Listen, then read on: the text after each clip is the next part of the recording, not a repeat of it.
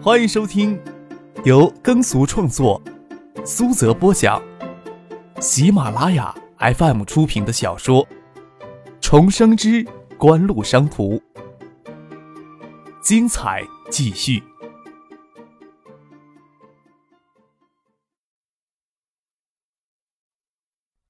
第八百二十一集。从九九年初中央推出过城镇职工住房福利改革以来，经济发达的中心城市商品房市场就迅速给拉动起来，房价上涨的厉害。这也是九九年底，商品房均价猛跳到每平方两千，相比较去年增幅超过百分之三十，很多市民就叫苦连天，大声质疑城镇职工住房福利改革的正确性。张克看了一眼陶静。他的话虽然这么说，从他的眼睛里总是看不到他对此事的真实态度。说道：“国企改制正在加速，承认职工住房福利制度不改也不行。不改这个制度，只会让少部分人拥有机会，占有更多的社会财富。毕竟最后只有事业机关单位干部与国有企业的员工等少部分人才能享受分房的福利。商品化、市场化确实注重商品房价格将飞涨。现在呀。”还只是刚刚开始呢。现在还只是开始。陶静微微动容的看了张克一眼，又无奈的淡淡一笑，说道：“我们这代人啊，想法比较单纯一些，安得广厦千万间，大庇天下寒士俱欢颜，不知道是何等的盛景啊。”张克跟着笑了笑，他之前很少有机会单独跟省委书记见面。总感觉这个老头跟成精的老狐狸一样，只知道躲在洞里，躲在暗处。没想到他在离开东海前夕，会专门找到自己出来，竟然讨论这样的话题，而感慨唏嘘呀，说道：“艾达在国内的发展中高端的手机业务，指导思想就是一人理论。这个理论同样适用于商品房市场。虽然全国人均收入水平还很低。”但是在国民收入金字塔上一层的一亿人平均收入却不低呀！说什么现在城市商品房超过百分之九十承受范围，这是麻痹人神经感应上的一种安慰之词罢了。不说远的，就说建业吧。景湖研究中心做过一份关于建业中高端收入家庭对自住房满意程度的调查，差不多有百分之六十到七十、八十中高端的收入家庭有改善住房的需求。除此之外呀，建业每年还有近三万对城市男女青年登记结婚。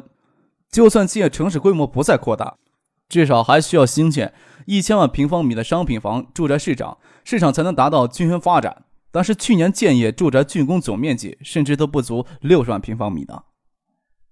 你们对每个强业都关心的很透彻呀。陶静缓缓的往前走，说道：“那对此你有什么好的建议呢？”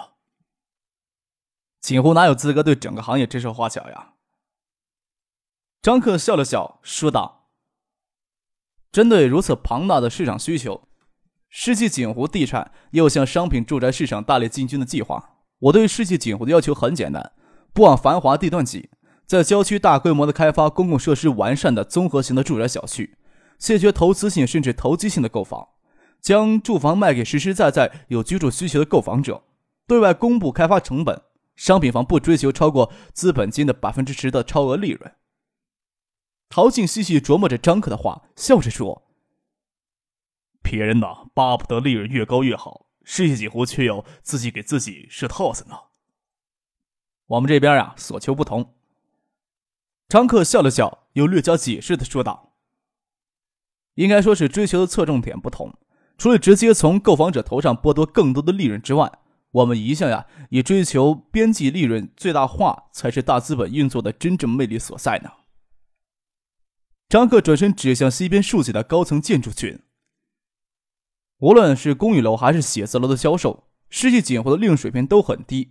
以其迅速达到一定的人流规模，公寓楼与写字楼的附属商业建筑都在世纪锦湖的手里。商业地产增值以及租金收益，就是世纪锦湖所追求的边际效益。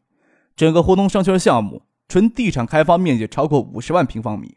一般来说呀，为了这五十万平方米的商业地产。有更稳定的租金收益，低利润开发的五百万平方米的住宅区域都是值得的，关键是要足够的资本实力能支撑如此大的规模开发呢。啊，锦湖有造成的魄力，但是也唯有锦湖有造成的魄力啊，也是唯有锦湖才能做到嬉笑怒骂，结成文章的。陶庆微微一叹，说道：“之前呀，还想着尽可能要维持公正，不能让资源流向锦湖，造成省内经济发展的失衡。”有些事情并没有给锦湖以坚定的支持，我留在东海的时间不会超过一个月。我尤希望呀，锦湖日后的发展道路能够一如既往的精彩纷呈。我呀会经常抽时间回来看一看的。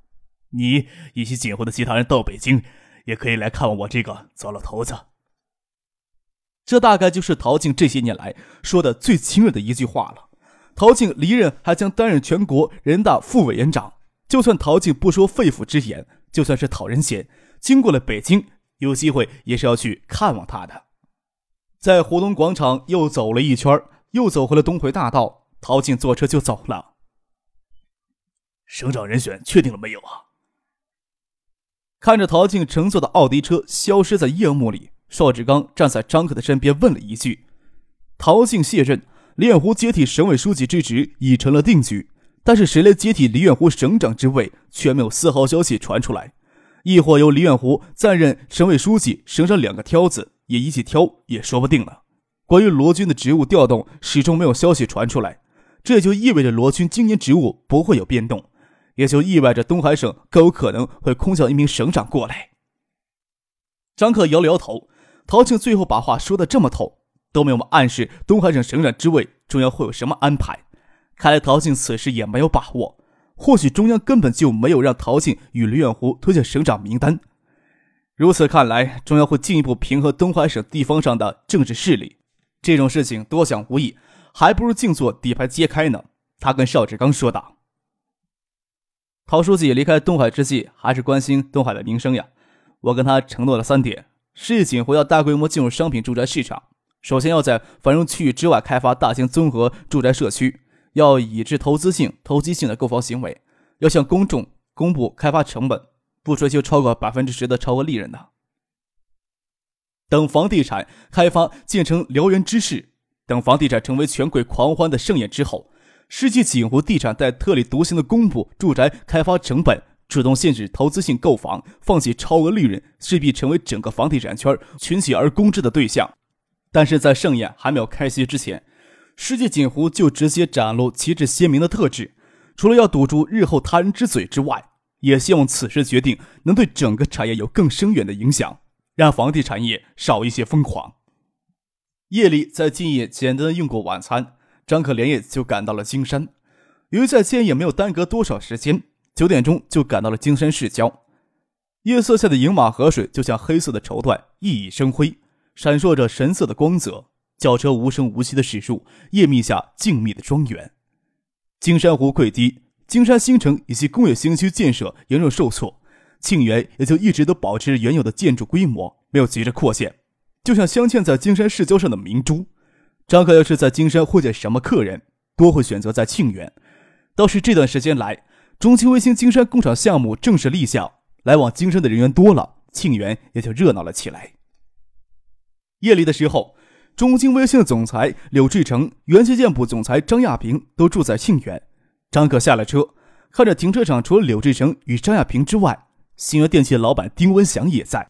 他那个俏丽迷人的侄女儿丁丽华，如今已是人妻人母，穿着橘色的风衣，有些商业女强人的气质，绝对想象不出几年前在办公室里端茶递水的紧的要往身上泼的青涩。只是跟着旁边风情万种的科王联合总裁玉萍相比起来。还是有些略显暗淡。张克搓了搓手，笑着说：“这么大风，怎么都站在门口看风景呀？”大家跟了笑了起来。张亚平跟他说道：“知道呀，你夜里赶过来。联通的杨荣平希望今天夜里就能谈，他们正从市区赶过来呢。也谈不出什么花样来呢。”张克说道：“大家先进去再说吧，夜里冻得很呢。”就在今天，北京移动通讯集团公司在北京正式宣告成立。移动通讯资产整体从原电信总局剥离组建成注册资金高达五百一十八亿元特大型国有通信企业，由原电信局总局长王树建担任总经理。虽然这一切都是按部就班、预料之中的事情，却能带来许多微妙的变化。杨若平很快就赶了过来，除了联系的肖瑞明之外，陪同他的还有联通东海与联通江南两家省级分公司的高层，还有上次在北京相见的联通程小姐。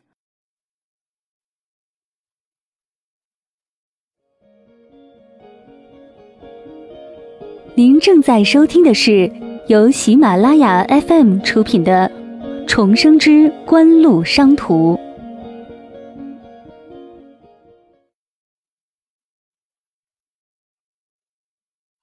程月霞看着张克在廊灯下英俊的脸，这么一张英俊年轻的脸，在夜色下看上去更有神秘色彩。只是这样的男人，只会给宋婉佩那样的绝色女人所诱惑。程映霞见他看过来，只是露出了工作室的亲切笑容。春节前在北京密会之后，其实也不能说是密会，因为宋婉佩的缘故闹得沸沸扬扬，只是一些人的视线的确给转移了，几乎都没有怎么出面活动。但是信产部以及联通内部对既定的激进策略发生了微妙的转变，不再强调全面发展 GSM 新用户。锦湖春节之前提供的第二代 ESS 基频芯片组也完全通过联通内部的性能测试。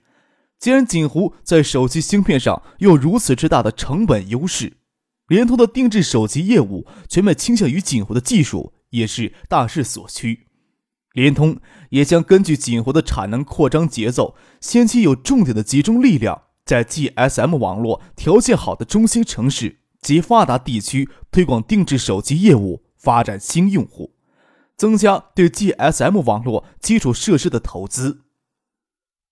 所有的合作条件，我们都仔细考虑过。杨荣平与张可并肩往里走，轻声说道：“时间呀，很紧急，大家都希望所有的条件都能够尽快谈妥。要实施这个计划的话。”我在这里代表联通向锦湖提出最后一项要求。杨总，请说。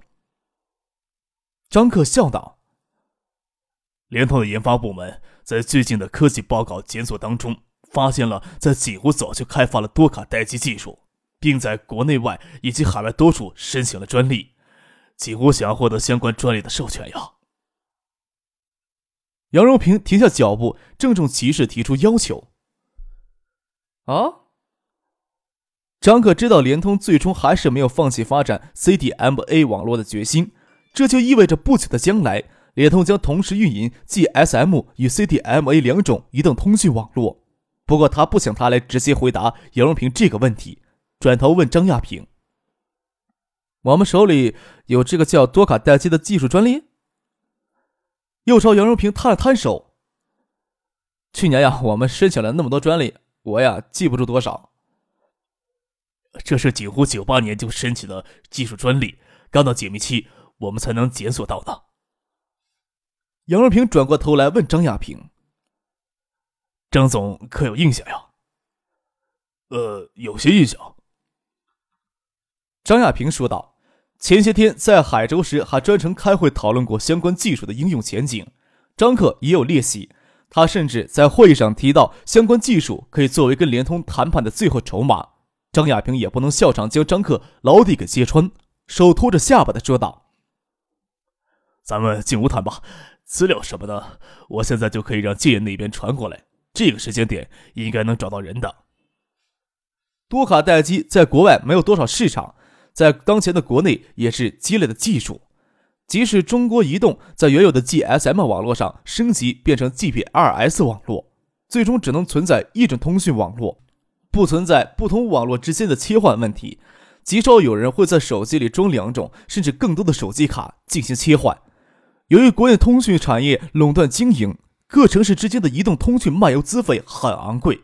那些经常穿梭于不同城市的商务人士，通常会准备多张不同地区的手机卡。甚至准备几部手机来节省过高的移动漫游资费，多卡待机技术也就拥有了一定的应用市场。锦湖当初就是考察到这一市场需求，才开发出多卡待机技术。另一方面，这个需求市场还不够强大，暂时还不足以让锦湖郑重其事专门开发一款高端的双卡商务手机。联通决定建 CDMA 网络，不久的将来将同时拥有 GSM、CDMA 两种通讯网络。多卡待机技术除了一网双卡待机，还能实现双网双卡待机，就能使联通用户充分的利用联通两种通讯网络资源。对联通相对来说，多卡待机技术就显得相当重要。联通决心在建 CDMA 网络的同时，也考虑过两种不同制式的网络之间用户过渡、资源相互补充的问题，一直都没有好的解决方案。直到检索到了锦湖的多卡待机技术。不过现阶段问世的 CDMA 手机都是机卡一体式，联通首先要解决的问题就是机卡分离的问题。在等资料传真过来，张亚平在会议室里先给肖瑞明、玉萍以及丁文祥等人稍作解释，他们也就迅速的知道相关技术对联通的重要了。手机厂商可以凭借当前技术开发联通所需的双卡手机，这样就能更方便的将联通原有的 GSM 网络用户发展成高端的 CDMA 用户。杨若平知道传真过来也只是谁都可以查询到的公立专开资料，这份资料他的公文包里就有，但是他不能显得太着急，先聊些其他话题，东扯西扯一个多小时，技术传真资料就过来了。张克坐在会议桌前翻看着技术资料。跟杨荣平说道：“啊，我原来是这个技术呀！我想多卡待机技术对联通来说非常有意义。首先要解决 CDMA 机卡分离的问题呀。机卡分离并不能算什么技术难题，困难的地方无法确定统一的标准呀。”张亚平说道。杨荣平知道锦湖不可能随随便便就将多卡待机技术转让出来，专利许可收费不会是锦湖追求的目标。他们注定要要求的更多。他不知道张克是不是真够足够了解相关技术背景，这个时候也只能硬着头皮跟他谈。大家的时间都很紧，联通计划六月上市，在这段时间，即使放弃了业务上突飞猛进的念头，也想有一个明显的增长，能提前一天谈妥条件，能够提前一天在中心城市重点推广手机定制业务，对业务增长会有显著的帮助。他对张克说道：“你有什么好的意见呀？”